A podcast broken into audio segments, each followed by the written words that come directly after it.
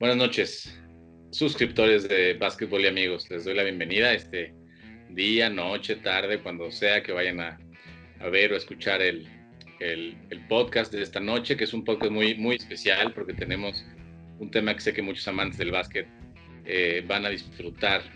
Eh, primero que nada, les voy a dar la bienvenida a nuestros dos analistas de esta noche. Tenemos desde Puebla, pero creo que ahorita anda en Veracruz, al buen eh, Jaime Sánchez. ¿Cómo estás, Jaime? ¿Qué onda, Alfred? ¿Qué onda, Coach Mariana? Muy feliz de reunirnos un jueves más, esta vez para, para hablar del tema que tenemos preparado para todos. Estoy seguro de que les va a encantar. Muchas gracias, Jaime, que estás aquí. Mariana, buenas noches, ¿cómo estás?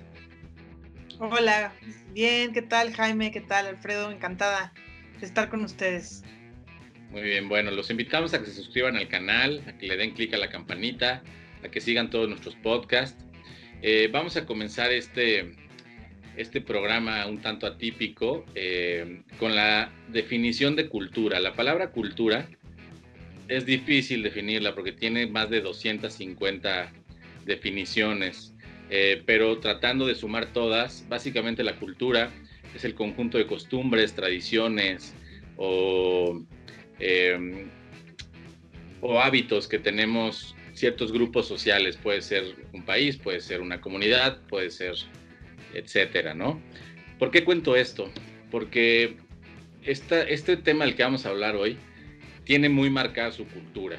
Eh, los Spurs de San Antonio tienen grabada en la mente una, una frase, una analogía muy bonita, que habla de un mazo que le pega a una piedra cientos de veces y después de 100 veces de pegarle a la piedra, la piedra ni se mueve. Pero en el golpe 101, la piedra se parte a la mitad. Y esto nos dice que no fue el golpe 101 el que hizo que la roca se partiera, fueron los 100 golpes anteriores. Es una franquicia que trabaja sus proyectos y que a cualquiera que le guste el básquetbol pues, le tiene que gustar, tiene que admirar esta franquicia. Em, la franquicia se funda en 1967, siendo todavía parte de la ABA, y, es una franquicia que ha sido ganadora siempre, ha tenido altibajos durante su historia. Eh, su primer superestrella fue George, George Gervin, que, es The Iceman, famosísimo jugador, eh, impresionante jugador, leyenda de la NBA. Y no fue la única, porque después vienen otras leyendas que, han marcado el básquetbol. Eh, antes se llamaban los Dallas Chaparrals y este equipo jugaba, como bien lo dice, en Dallas. Les fue bien las primeras tres temporadas, pero después bajó la gente y empezó a dejar de ir a, los estadios y entonces pensaron cambiarle a, las, a los Texas Chaparrals, pensando hacer un equipo más regional. Eh, cuando esto no funciona, regresan a su antiguo nombre y se llaman los Dallas Chaparrals una vez más y después lo venden a un grupo de empresarios en San Antonio y ahí se va San Antonio y comienza la era de los, de los Spurs de San Antonio. Esto fue en la temporada 72-73, donde ya juegan como los Spurs de San Antonio. Y, pues nada, a partir de ahí, a partir de ahí se hacen un equipo ganador y en el 79 pasan a su primer eh, serie de playoffs, si no me equivoco. Y luego a partir de ahí ya comienza en el 89 la época del almirante David Robinson, que es el primer Rookie of the Year que tiene la franquicia y luego se convierte también en el 96, si no me equivoco, en el primer MVP de la franquicia. No hay mucho más que decir porque, porque ya les toca a ustedes eso, pero vamos a hablar hoy de los Spurs de San Antonio. Eh, Mariana, cuéntanos por favor, eh, pues qué piensas de esta gran franquicia de la NBA. Mira, yo, como sabes, no, no es mi primer equipo. Yo soy de la era de Jordan y los Bulls han llenado siempre mi corazón, pero no cabe duda que para mí el, equipo que más me ha entusiasmado en el siglo XXI son los Spurs. Me atrevería a decir que, que es mi segundo equipo y como tú dices, yo creo que si amas el básquetbol, si amas los fundamentos de este deporte, y no solamente la parte espectacular que también es muy linda, pero los fundamentos sobre todo, es imposible no amar estos Spurs de Greg Popovich. Estos Spurs que, como bien mencionaste, Alfredo, empezaron a forjarse con la llegada de David Robinson, o como le decía el profe Constancio Córdoba, David Robinson. Eh, poco a poco se fueron consolidando y es, pues es un equipo realmente increíble porque no han tenido estas superestrellas del tamaño de un LeBron o del tamaño de un Jordan o del tamaño incluso de un Curry, ¿no? O sea, de divert no han tenido esas superestrellas, han tenido grandes jugadores, sí, pero sobre todo se han consolidado como franquicia a través de lo que tú dijiste en la introducción, de una cultura del trabajo en equipo. Y eso, pues a nosotros que somos coaches de básquetbol, pues nos enamora y nos hace clavarnos y analizar mucho cuál es el trabajo que ha hecho Greg Popovich, en dónde ha estado ese detalle que nos sirve mucho a los que trabajamos con equipos en donde no podemos hacer contrataciones y ofrecer becas deportivas y esto. Eso se parece un poquito a los Spurs, ¿no? Aunque sean un equipo profesional que sí tienen contrataciones y tal, pues no es un, un equipo que se ha armado a billetazos como los actuales Lakers o como muchos otros, ¿no? Y eso, pues por supuesto que nos enamora. Así que, sin lugar a dudas, yo lo digo, mi equipo favorito de lo que va del siglo XXI son los Spurs. Muy bien. Jaime, cuéntanos, ¿cuál es tu perspectiva de esta gran franquicia, de historia? Mira, pues yo te lo digo como fanático de, los Spurs desde que empecé a ver el básquet quizá. Eh, ya no entraré en esa historia porque ahí hay un pasado turbio de LeBron James en los Cavaliers, etcétera. Pero venimos a hablar de los Spurs.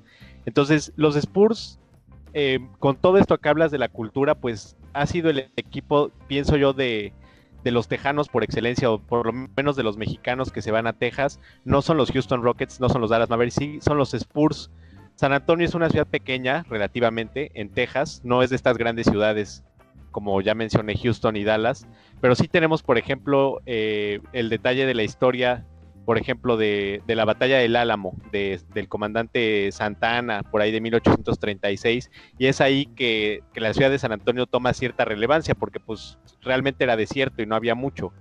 Pero como adentrándonos más a la parte del básquetbol, mencionas ahí a George Gervin, que fue un gran competidor y rival en esos tiempos. De hecho, jugaban muy parecido con Dr. J. Y le llaman Iceman porque en, a la hora de hacer las coladas, digamos, el English o el efecto que da para, para golpearla contra el tablero y que gire, eso le llaman Ice o se le llamaba en ese entonces Ice. Entonces, George Gervin se vuelve nueve veces All Star, creo que se vuelve una o dos veces campeón anotador y es, si no me equivoco, el primero o el segundo número que retiran de la franquicia. O sea, que nadie puede volver a usar ese número y se vuelve el primer ídolo de la afición. Ya después de ahí viene la carrera, vamos a decir, de Greg Popovich, que es el parteaguas para San Antonio, que comienza siendo asistente, después de ahí salta a, manager general, es, decir, el que se encarga de los traspasos y todo eso, y en el 96 le dan la oportunidad de que sea el coach de, de cabecera de los Spurs. Y ya para 1997 hace esta super alianza con Tim Duncan que sale del draft, como dice coach Mariana, no es un equipo que se arma a billetazos, sino que todos sus jugadores o la mayoría son de draft y aquí empieza pues la gloria desde 1999 con su primer campeonato. ¿Qué, los hace? Eh, eh, me llama mucho la atención este, este anécdota que, que, nos dices del, del, del, Ice en el tablero, porque si era Nemesis de Dr. J y Dr. J tenía también particularmente el tema del finger roll. Entonces, este tipo de movimientos hacía, eh, hacía muy característica esta rivalidad también, ¿no? Y yo he escuchado jugadores actualmente que se, se ríen de estas técnicas, que dicen, bueno, un finger roll actualmente, este, bueno, no te digo dónde acaba el balón en las, en las estradas, ¿no? Pero, pero bueno, muy bien. ¿Qué los hace? La siguiente pregunta es, ¿qué los hace una, qué les hace una dinastía? ¿Por qué son una dinastía? a diferencia de otros equipos que se hacen llamar dinastía y no lo son aún. Mariana. Pues porque, no sé si tengo el dato exacto, pero porque en los últimos 23 años han llegado a 22 playoffs. Más dinastía que eso no se puede ser, ¿no? Y anillos tampoco son pocos, porque son cinco anillos. A lo mejor no son los seis de los Bulls o los cinco de, de los Lakers recientes de Kobe, pero son cinco anillos y 22 postemporadas en 23 años. Apenas esta última postemporada que se llevó a cabo en la burbuja de Orlando fue la primera en la que no han estado desde el 98, me parece. ¿no? O sea, estamos hablando de que todo lo que va del siglo XXI habían estado en la postemporada. Por eso digo lo que digo, de que son el equipo más importante del siglo XXI sin lugar a dudas. Y otra vez, lo quiero repetir, sin estas grandes superestrellas. Son una dinastía además porque eh, con una filosofía de tener un juego de conjunto en donde se integran, y esto es interesantísimo, muchísimos extranjeros, incluyendo al propio Tim Duncan, que aunque es, gringo, no lo es tanto, bueno, estadounidense, perdón, no lo es tanto. Eh, pues por supuesto, Tony Parker, francés, Boris Diaw, también francés, Manu Ginobili, que para mí es el extranjero más importante en la NBA también del siglo XXI, ya sin meternos en lo que ocurrió antes. Eh, no cabe duda que son una, y, en los últimos años, eh, Aldrich, eh, y, y, siguen generando jugadores y jugadores, y es muy interesante porque tú ves a sus jugadores de medio pelo una temporada, después de su trabajo de pretemporada y el trabajo que hacen cuando están fuera de las canchas, regresan y tú te das cuenta que se estuvo trabajando en ellos en cosas específicas. El avance que los Spurs hace en el trabajo de sus jugadores, otra vez voy a volver al caso de Manu Ginobili, Manu Ginobili que conforme fue envejeciendo, fue adaptando su juego. Al principio veíamos un joven muy rápido que incluso podía clavarla, y después fuimos viendo cómo adaptaba su juego muy al estilo de lo que hizo Jordan en su momento, de ir adaptando el juego y buscar el fadeaway y tal. Bueno, los Spurs son prácticamente todos, porque vemos un trabajo en donde no solamente es el coach Popovich, es este staff, porque también es una escuela de coaches encima de todo. ¿No? La gente que ha trabajado con Popovich después sale a hacerlo muy bien y ahora estamos viendo, como ya hicimos aquí el especial de Becky Hammond, que probablemente gracias a San Antonio pronto haya la primera head coach eh, mujer en la NBA. Y vemos un trabajo de parte del staff muy específico de desarrollo con los jugadores. Ellos no esperan que los jugadores ya lleguen acabados. Ahí los terminan. Y creo que esa ha sido la clave de la dinastía. Y una cosa más que me gustaría añadir. Eh, un trabajo muy detallado en la defensa. Yo leí en su momento este libro que se llama Coach Like Pop. Eh, y básicamente, para resumírselos, algo que a mí me enseñó muy importante es enseñarles a los jugadores profesionales que es tanto o más importante que una canasta, un rebote. Y esa es parte de la filosofía de juego que tú puedes ver todo el tiempo en los Spurs. Muy bien, muy bien, Mariana.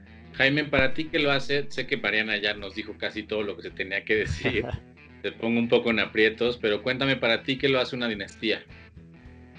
Sí, mira, sin, sin excavar tanto en los datos que ya mencionó Coach Mariana perfectamente, yo creo que, mira, te voy a dar dos razones principales. Número uno, la verdad no creo una persona, no conozco una persona que, que diga que no le caen bien los Spurs. Aunque no le vaya, aunque su equipo haya perdido unas finales con ellos, la verdad son, son esos equipos que se construyen desde las bases. Y el, el coaching staff, que es por ejemplo RC Buford, Coach Popovich, Em, ahora la, que se perfila, digamos, para ser entrenadora, la primera entrenadora eh, femenina y, todo esto, toda esta cuestión es que forma a los San Antonio Spurs como una dinastía verdadera.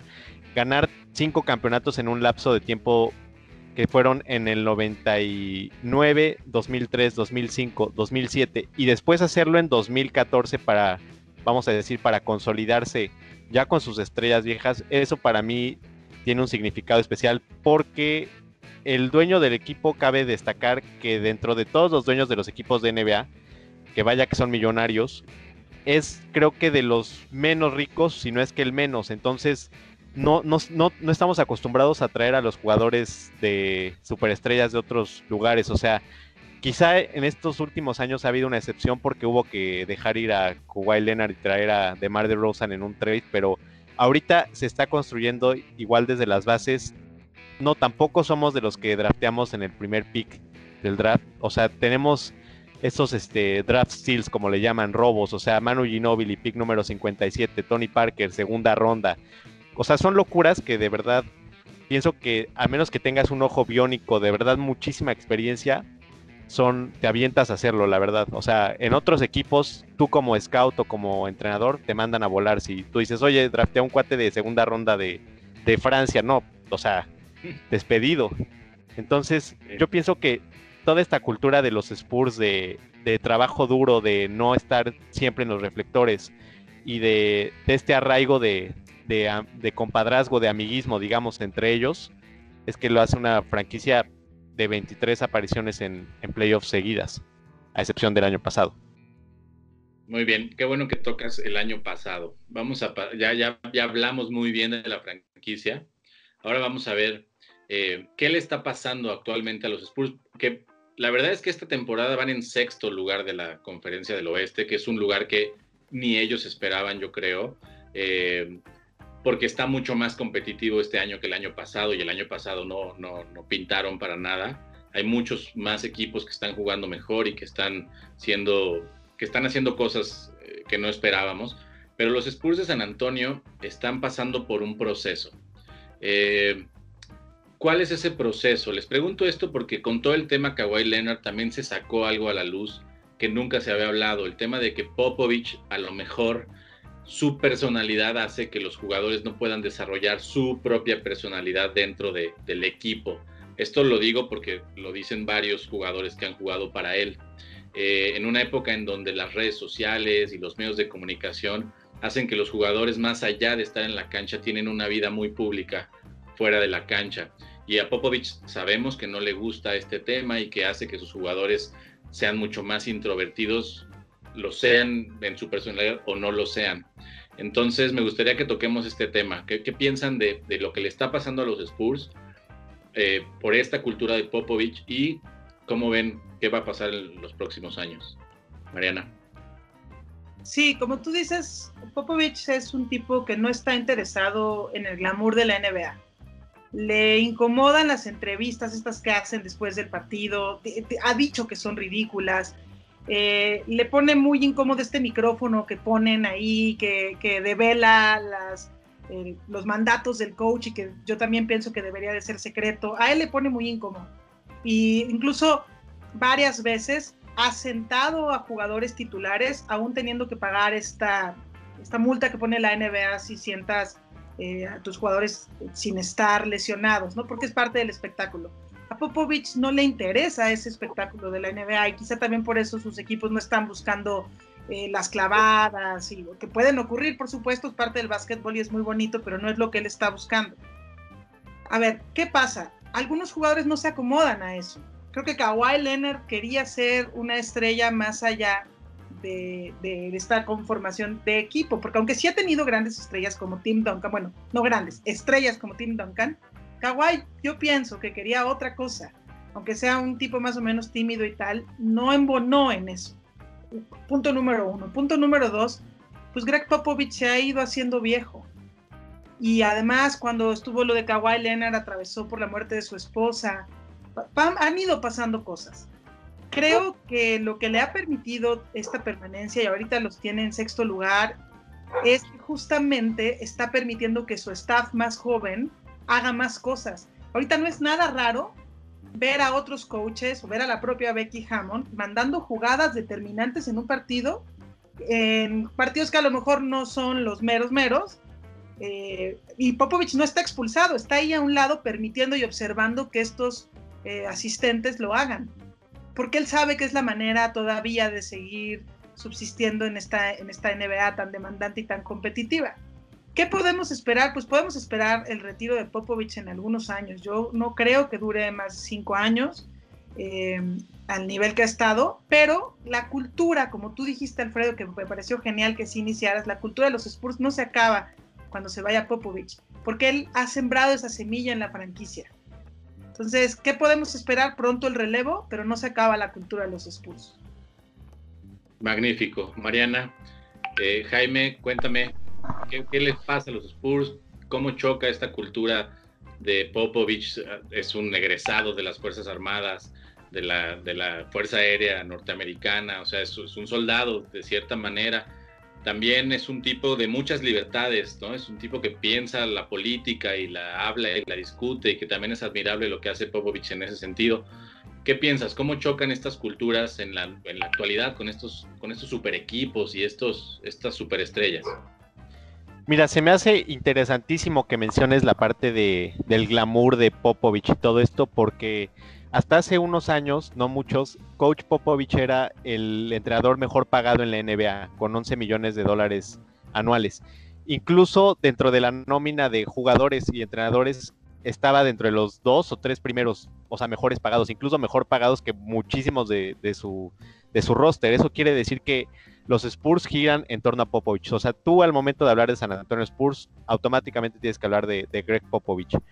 Y, es cierto que todo el tiempo está huyendo de las cámaras, de los reflectores y esto, y me parece, eh, a manera de definirlo, yo diría que es como un entrenador de básquetbol colegial o de NCAA viviendo el sueño de la NBA.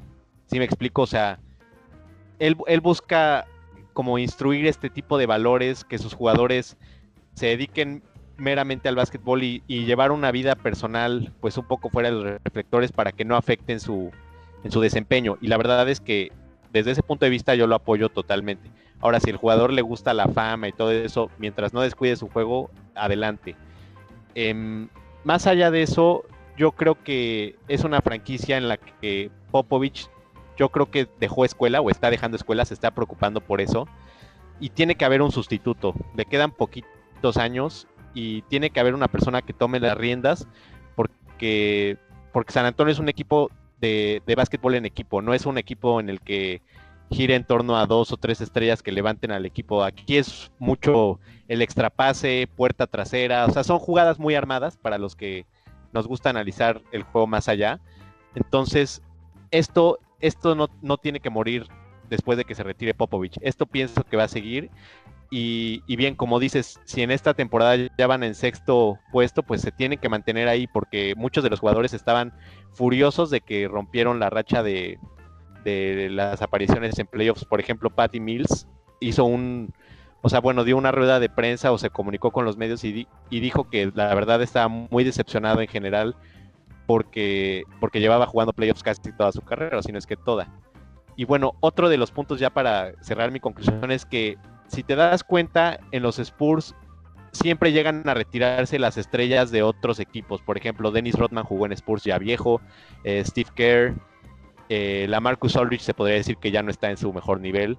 Entonces, nosotros siempre tenemos que, jugar de, alguna manera con esto, o sea, tratar de, extraer esa última gota de talento o de energía que hay de las superestrellas y en base a, esto fusionarlo con los jugadores de draft para que los viejos enseñen a los nuevos y de esta forma pues crear escuela y, y crecer. Me, me llaman la Alfredo, perdón que interrumpa, pero vamos, Jaime dice, nosotros tenemos, él está lo iba a tocar, lo, iba a tocar. Y además nunca lo había escuchado tan entusiasmado en ninguno de los podcasts, me da muchísimo gusto.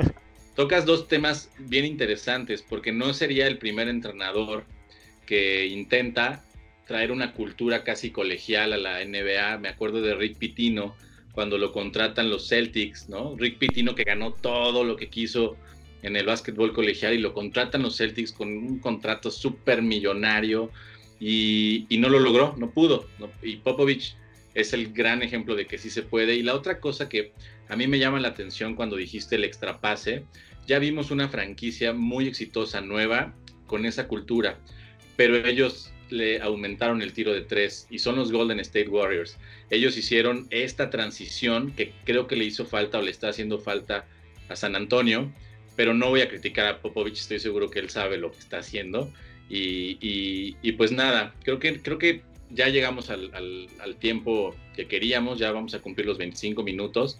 Antes de irnos, pues despídanse con algo que quieran decirle a la gente y yo cierro el programa después. Bueno, yo ahorita, a partir de lo que tú dijiste, Alfredo, decir que esto es Golden State Warriors de el extrapase, pero agregándole el tiro de tres, pues es el resultado de la suma de los dos mejores coaches, porque Steve Kerr, el coach de los Warriors, fue entrenado por Phil Jackson y por Greg Popovich, que para mi gusto y para el gusto de la mayoría, porque la tendencia así lo indica, son los dos mejores entrenadores de la historia del básquetbol. Y pues fuera de eso, la verdad que qué padre programa hicimos sobre esta franquicia pues legendaria. Y otra cosa que Jaime dijo hace rato, a todo el mundo le gustan los Spurs. Pues, lamentablemente no es cierto mucha gente los ha tachado de un equipo aburrido, de un equipo no espectacular, porque mucha gente está buscando la clavada de poder y esto. Ojalá fuera cierto y que todo el mundo entendiera el básquetbol más allá de lo espectacular, pero fuera de eso estoy de acuerdo con todo lo demás que se ha dicho esta noche y un placer estar con ustedes. Muchas gracias, Mariana. Es un placer que estés tú acá. Jaime. Yo quiero agradecer a, a, ustedes dos, Alfredo y a Mariana, por sus conocimientos excepcionales del tema. Coach Mariana sabe muchísimo de, de, todo lo que se les ocurre de básquetbol, entonces los invito también a preguntar en redes sociales, en todo, cualquier duda que tengan de lo que sea de básquetbol, seguramente Mariana lo va a poder responder y Alfredo, pues un gran mediador. El programa de hoy también considero que nos salió espectacular y pues nada, me despido y los invito también a, a seguir los partidos que se están poniendo bastante buenos ya previos a casi al All Star, al, al descanso de mitad de temporada. Muy bien, pues este, gracias a los dos, son, son, son buenísimos en lo que hacen. Y, pues nada, este, este, este podcast en realidad también funciona como, un, funciona como un poco de homenaje a un gran equipo. Entonces, veámoslo así. El que no esté de acuerdo con lo que estamos diciendo tiene los comentarios en YouTube para que entablemos un diálogo ahí, eso nos sirve muchísimo. Y pues nada, darles las gracias a los dos, a la gente que nos escucha, a la gente que nos ve. Recordarles que estamos en Spotify, en iTunes, estamos en YouTube, evidentemente. Ahí tenemos la plataforma con todo el, material que hemos hecho. Tenemos más de 75 videos, pueden verlos todos.